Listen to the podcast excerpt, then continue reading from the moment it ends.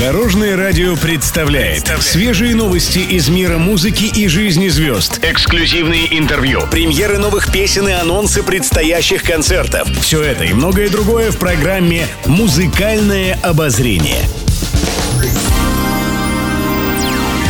Добрый день. В студии Алена Арсентьева, и это программа «Музыкальное обозрение» на Дорожном радио.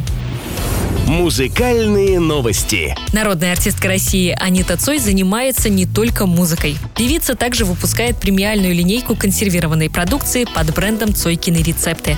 Среди поклонников ее кулинарного таланта немало коллег по сцене. Так Цой рассказала о необычной страсти Филиппа Киркорова. Оказалось, король поп-музыки очень любит острую корейскую капусту кимчи.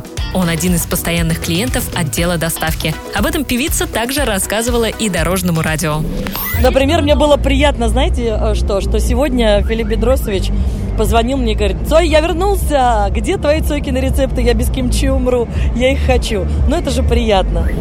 Также Анита рассказала, что Лолита неравнодушна к ее солениям. Исполнительница хита на «Титанике» не может отказаться от корейской острой еды, даже несмотря на наставление нутрициолога. Интервью. Дмитрий Колдон в разговоре с журналистами рассказал о мистических совпадениях в жизни. Певец стал победителем шестой фабрики звезд, а также занял шестое место на Евровидении. Кроме этого, в его фамилии шесть букв. И живу я в 12-й квартире. При делении на два получается 6. Совпадений много, отметил певец. Но, как оказалось, колдун абсолютно не суеверный человек, поэтому совпадения кажутся ему случайными. Также Дмитрий пошутил, что ему нравится читать гороскопы, но верить в них он отказывается. Еще больше интересных музыкальных новостей завтра в это же время на Дорожном радио. С вами была Алена Арсентьева. До новых встреч в эфире.